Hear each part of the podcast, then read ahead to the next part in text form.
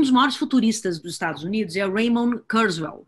Ele é inventor e autor de um monte de livro de saúde, inteligência artificial, transhumanismo, singularidade tecnológica, futurologia, etc.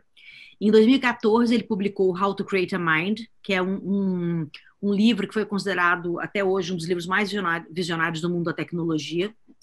E ele explorou completamente o que seria a inteligência artificial num patamar muito novo. Ele fez uma previsão de 2019 até 2099. A previsão é super interessante, não vou contar toda a previsão, eu vou contar a previsão só de 2099, tá? Em 2099, ele previu, por exemplo, que as pessoas é, vão viver mais de 100 anos, uma coisa que a gente já sabe, né?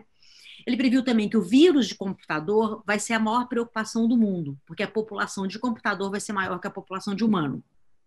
O que também não é muito difícil de, de entender por quê. A gente está realmente num declínio populacional em, em alguns lugares e os mais jovens não estão querendo procriar. Isso tem pesquisas uhum. incríveis sobre isso. Né? Então, a gente tem aí uma possibilidade muito grande mesmo de ter mais computadores do que pessoas.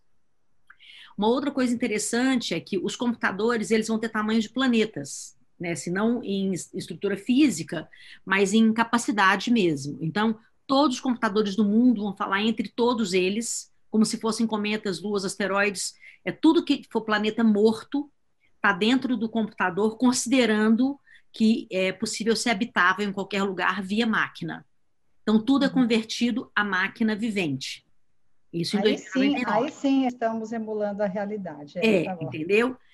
Aí é, ele vê também ali essa capacidade de todos os computadores é, comunicarem entre si sem ter que ter nenhuma, nem fio, nem internet, nem nada, né? Que também existe uma possibilidade aí para isso já. Aí começa a questão do direito legal das máquinas que ele acha que, né, que nesse período, aliás, antes disso já, né, mas em 2099 que nós já estamos falando, que as máquinas vão ter o mesmo é, direito legal que os humanos.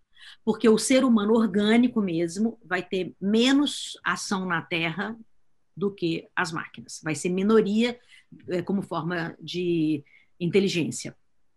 É a crise do sujeito, então. O sujeito ele não existe, vai é. ser objetivado. Mais ou menos isso.